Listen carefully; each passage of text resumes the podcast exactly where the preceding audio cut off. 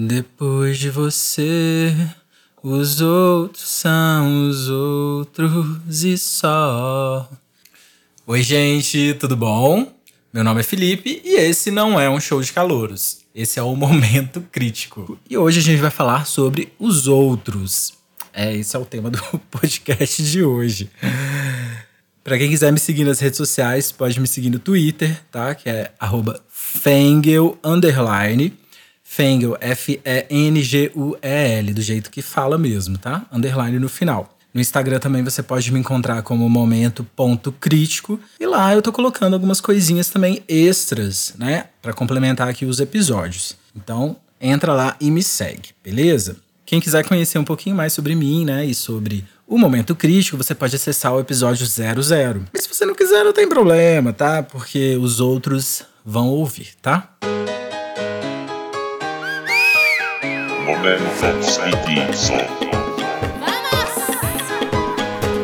Momento Critical. Momento crítico. Então, quando eu planejei fazer o podcast, eu sempre quis dar uma continuidade para os episódios e tal. Eu sei que isso vai ser impossível em algum momento, mas eu tô tentando sempre aprofundar um pouco as coisas que eu falo, né? Porque às vezes eu falo muito rápido alguma coisa, depois eu gostaria de voltar. E esse tema de hoje é um exemplo disso. No último episódio, foi o episódio do ecofascismo, né? Eu falei um pouco sobre isso na questão da política, né? O quanto que a gente tem essa mania de achar que os políticos são pessoas fora da sociedade, né? Que parece que eles vieram de Marte. Mas a verdade é que eles são pessoas como nós e eles vieram também do nosso meio. Eles são os pais de alguém, esse pessoal todo aí tem família. Eles são também o cliente de alguém, eles podem ser o seu cliente, inclusive. Então, eles estão na nossa sociedade. Bom, e se eles cometem crimes ou são corruptos, não é porque eles têm uma predisposição genética para isso. Na verdade, eles encontram um ambiente propício para isso, né? E também, muitas vezes, eles sabem também que vão sair impunes disso. E num ambiente também que né, propicia a impunidade do, de atos criminosos, muita coisa muda. Mas isso não quer dizer que eles são outras pessoas e nem que eles vieram de outros planetas. Enfim, eu não quero me prender à política aqui, porque eu acho que esse assunto é muito maior do que isso, né? Eu acho que é uma condição humana, é algo inerente nosso. A gente tem uma péssima mania de sempre achar que a gente está em cima de qualquer suspeita, né? Mas os outros, talvez não. A gente pode pensar, né, em relacionamentos variados aí, como amizade, namoros e tudo mais. Quantas vezes a gente teve uma tremenda dificuldade, né, de mostrar que a gente tá errado e a gente acabou culpando outra pessoa por uma coisa que era responsabilidade nossa. Eu acho que nem que for na infância, nós já fizemos isso de alguma forma. Porque é normal da nossa sociedade, né? A gente aprende desde cedo que certos comportamentos são errados, nossos pais ensinam a gente isso. Então, quando a gente comete alguma coisa, né, comete alguma falha, a nossa tendência é fugir daquilo, é não querer admitir aquele erro, aquela falha. Seja por medo, né, de desagradar aí outras pessoas, os pais, por exemplo, né, ou vergonha, alguma coisa do tipo. Mas é fato que a gente tem essa mania, né, de achar que os outros sempre são os responsáveis. E é claro, né, gente, que eu não quero apontar o dedo aí para ninguém, até porque eu tô falando de uma coisa que eu mesmo já fiz muitas vezes. Em namoro mesmo, isso é muito comum, né? Às vezes acontece alguma situação, a gente no fundo sabe que tem uma responsabilidade naquilo, mas aí a gente não quer dar o braço a torcer. Nós estamos numa situação que estamos sofrendo e é complicado. Só que o namoro não é feito de uma pessoa só. Não tem essa de lavar as mãos e deixar para o outro resolver. Então a questão é que a gente precisa começar a assumir responsabilidades. E assumir responsabilidade demanda um esforço muito grande, né? E também demanda assumir nossos erros e nossas falhas, o que acaba deixando a gente também vulnerável quando a gente está sofrendo nessas situações, né? A última coisa que a gente vai querer é ficar vulnerável, ainda mais se é a outra pessoa que está fazendo a gente sofrer. Então, acaba que a gente entra num círculo vicioso. E nesse círculo vicioso, a gente evitando sofrer, evitando também, né, expor nosso, nossas sombras, né, expor nossas falhas, a gente acaba fugindo, né, tirando o nosso da reta. E aí a responsabilidade, né, vai cair nas mãos de quem? E é difícil de sair, eu entendo. Só que ao mesmo tempo é cômodo, né? A gente toma uma posição de vítima, né, das circunstâncias. E, e aí, se algo der errado, a culpa sempre vai ser do outro, da vida, né, das estrelas. E por falar nisso, será que a culpa realmente é das estrelas? Olha, eu aqui falando de novo de astrologia, não me matem, tá? Bom, eu falei já que eu gosto desse assunto, porque tem muita coisa que dá para refletir, né, sobre isso. Eu acho que é bacana, às vezes, você pegar algumas coisas para pensar. Mas eu já notei, sabe, que muitas vezes a astrologia ela é usada como escape, né? Pra gente não assumir nossas responsabilidades. Vocês já repararam que quando alguém é cabeça dura é porque a pessoa é taurina? Ou então que quando a pessoa é crítica demais é porque ela é virginiana? Eu, inclusive, né? Porque eu sou virginiano e eu já usei muito essa desculpa. E quando a gente repete essas afirmações, a gente mais uma vez está tirando né, o nosso da reta aí e tirando a nossa responsabilidade de ser quem a gente é. Então, olha que coisa, né? A gente às vezes prefere deixar a responsabilidade para a posição de uma estrela ao invés de assumir quem a gente é de verdade. Isso é meio profundo, eu acho. Meio não, bastante, né? Eu acho que quando a gente é crítico, igual no meu caso, é porque a gente é crítico, faz parte do nosso ser.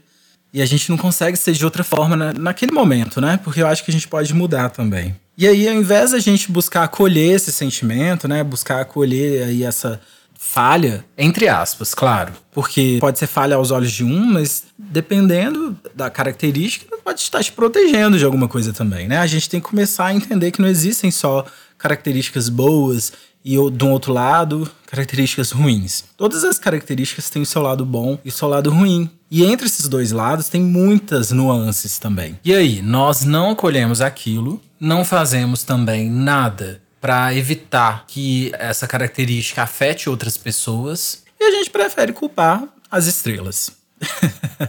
é engraçado porque essa expressão a culpa das estrelas é muito utilizada, mas acaba que a gente nem pensa sobre o que é, né? E na verdade é isso, né? Quando você usa os signos, né, ou então alguma um planeta para falar que está te influenciando e você é uma pessoa difícil ou você é uma, tem uma certa falha por causa dele. E isso é um problema, né, quando a gente usa para fugir de quem a gente verdadeiramente é. E eu sei que é difícil, né? Nós sermos nós mesmos. É difícil admitir pra gente uh, todo ser complexo que a gente é. Assumir, inclusive, nossas falhas, né? E muitas vezes isso faz com que a gente enterre essas falhas bem fundo, né? Até chegar no ponto de não estar tá mais na consciência. A gente acaba perdendo o conhecimento dessas características nossas. A gente fica achando que a gente não tem essas coisas.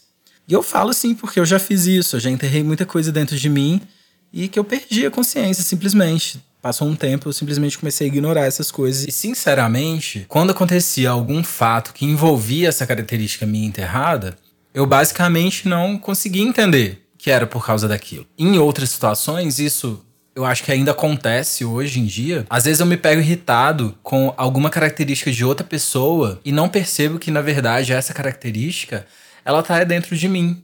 Inclusive, existe uma teoria que fala exatamente sobre isso. É a teoria do espelho. Ela foi idealizada pelo Lacan, psicanalista famoso, né? Acho que muita gente conhece. E ele dizia que a gente só pode reconhecer algo em outra pessoa se a gente tem aquilo na gente mesmo. Então pensa, se a gente gosta de alguma coisa numa outra pessoa, se a gente detesta uma coisa numa outra pessoa, é porque aquilo tá dentro da gente também. Isso vale tanto para os aspectos positivos quanto para os negativos. Quando a gente reconhece algo positivo, geralmente nos diminuímos. Nós pensamos que não temos a capacidade de ser daquela forma. Mas na verdade aquilo está dentro da gente. Só que nós não conseguimos uh, enxergar e desenvolver aquilo até para poder chegar no nível que você admira. E quando reconhecemos algo negativo, nós geralmente rechaçamos isso com medo de sermos julgados, claro. Ou então por achar que nós somos pessoas melhores do que as outras também. Isso também pode acontecer.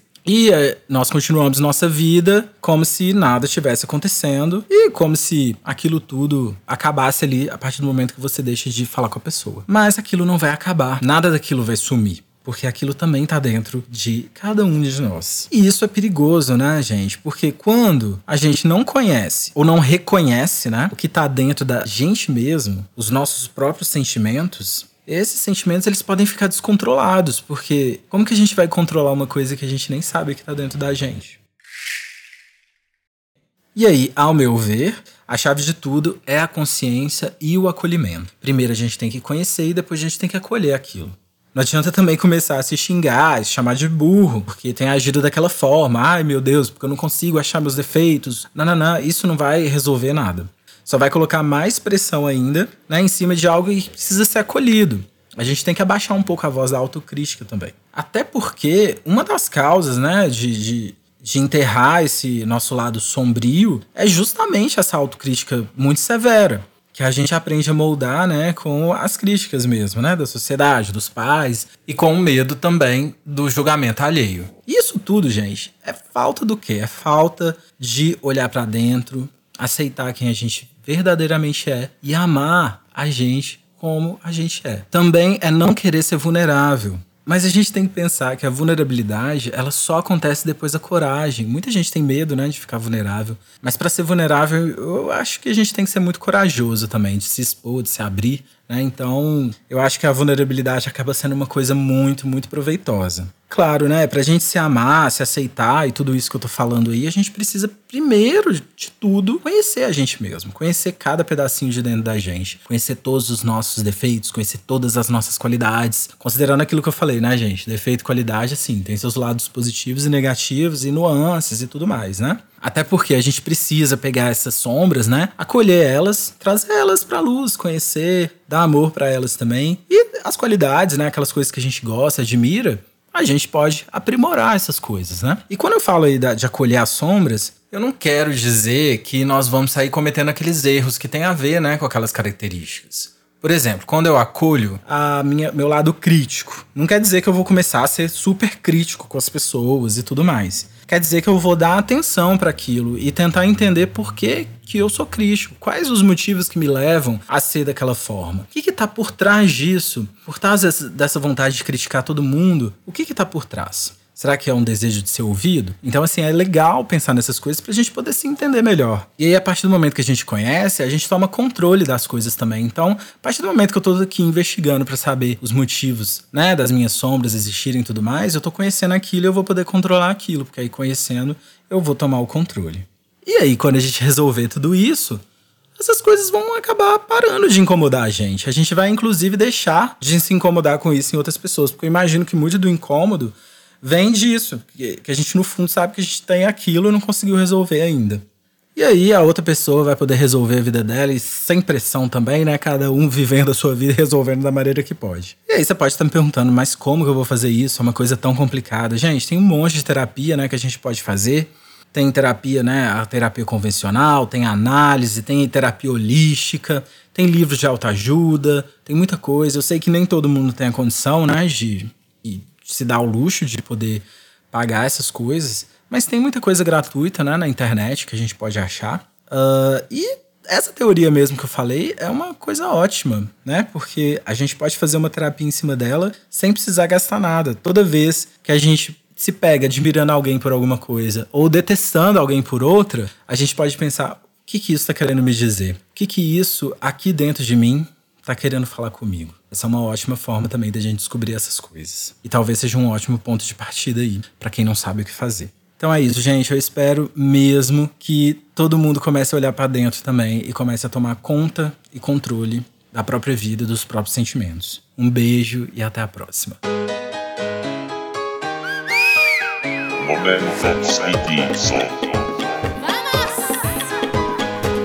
Momento Critical.